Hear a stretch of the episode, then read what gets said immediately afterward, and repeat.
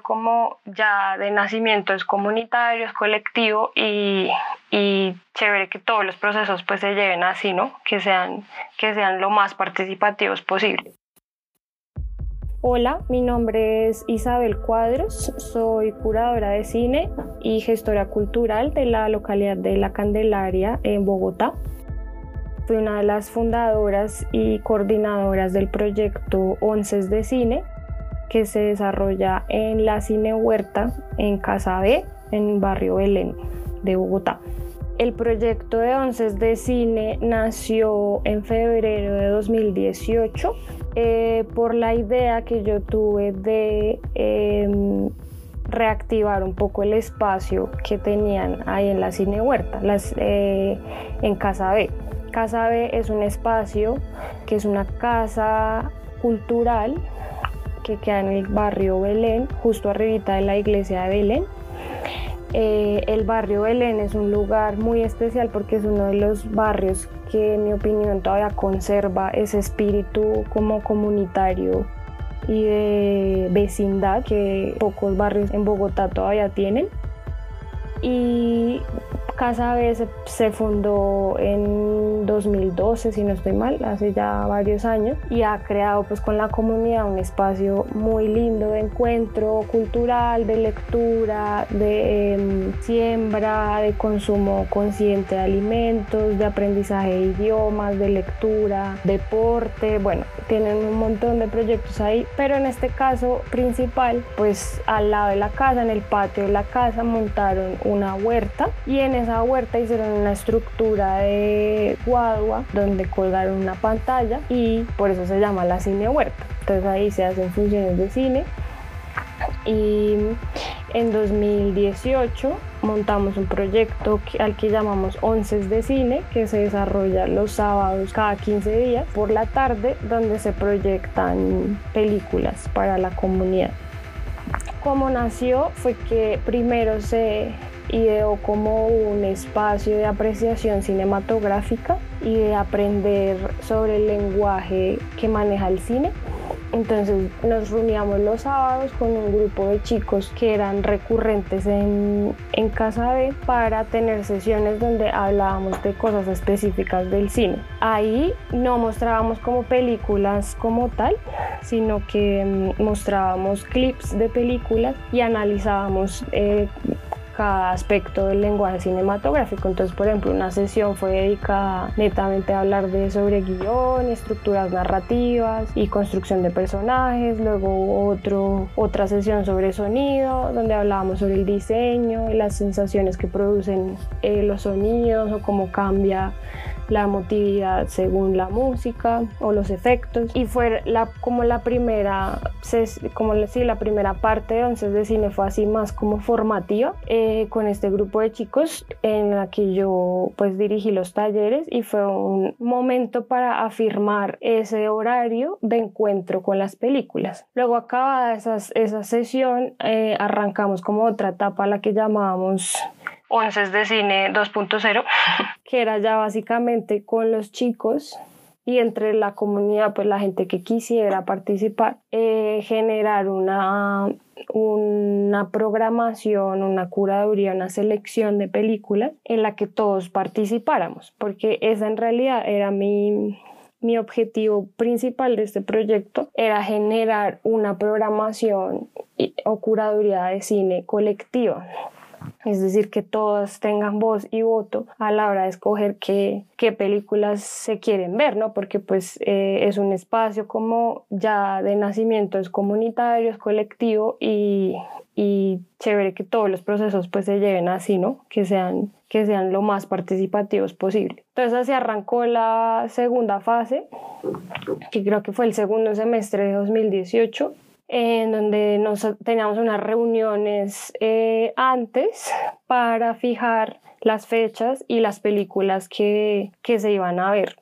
Y se incluyó pues ya una programación más para niños, que ahí nos dimos cuenta pues siempre se ha sabido ¿no? que en casa de la población mayoritaria son los niños porque hay mucha población en el barrio de niños y entonces incluimos ahí una sesión de niños, em, nos, nos distribuíamos las tareas también de, de, pues, de ejecución de la sala porque no simplemente poner las películas y ya, eh, que es como que a veces la gente tiene esa esa, pues ese concepto de que exhibir cine es poner películas y ya, eh, sino que pues eso, acarrea otro, otro trabajo, pues como de preproducción, de haya, que diseñar una pieza de promoción que anunciara la película, eh, que dijera la hora, haya que imprimir eso, pegarlo en lugares estratégicos del barrio, invitar a la gente como en sus casas, decirles que vinieran. Eh, luego durante la función, pues habían también un montón, hay un montón de tareas que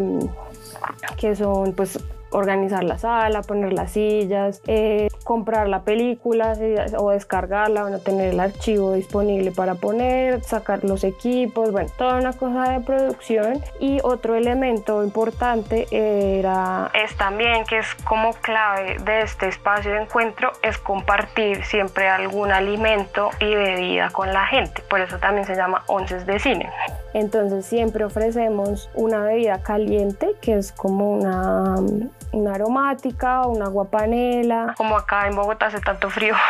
entonces siempre viene muy bien. Y en casa hay una crispetera que hace pues palomitas y entonces ofrecemos una bolsita de, crispetas para que la gente pueda ver su película ahí tranquilos. Entonces también había que organizar eso para que estuviera listo antes de las funciones y me parece que entonces bueno y entonces ahí se involucraron los chicos que hacen parte de los proyectos de Casa B pues como dirigidos o coordinados por mí pero siempre se hacía como una distribución de tareas y quien quedaba a cargo de las cosas no se ha intentado con respecto a la programación tener cosas, tener de todo, porque pues es, bien difícil la exhibición cinematográfica en, este país pues, y Casa B siempre se ha mostrado o se ha presentado como un lugar alternativo, de cultura alternativa y pues la cine huerta no podría ser la excepción, entonces intentábamos conseguir películas que de alguna forma motivaran o estimularan ese pensamiento de ser alternativos de lo otro, de lo diferente,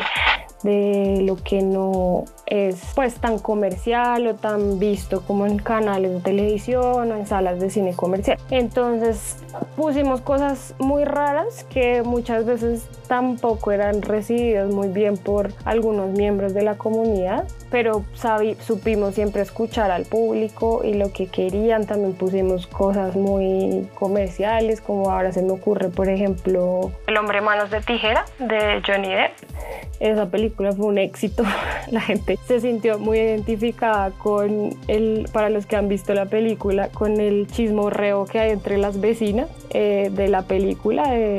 Todos decían como, ay, eso se parece mucho al barrio de Elena, así la gente echando chisme de casa en casa, sabiendo qué está haciendo el otro. Y eso me pareció súper bonito, porque pues se presta también para ese tipo de conversaciones. Al final siempre se intentaba eh, hacer algún tipo de conversatorio, que la gente como que compartiera qué le ha parecido, si comentaran algo. A veces no se daba muy bien porque pues las películas terminaban tipo nueve y media, diez de la noche y la gente ya estaba como que se quería ir o a comer o a dormir y entonces les entraba la fan y ya pues se iban. Pero en general sí intentábamos que esto pues se llevara como de una forma muy participativa y que se creara esa discusión a partir del cine, ¿no? Otra función muy bonita que me acuerdo que hemos tenido es, yo no, está, no estuve porque no estaba en Bogotá, pero eh, vi fotos y fue muy linda.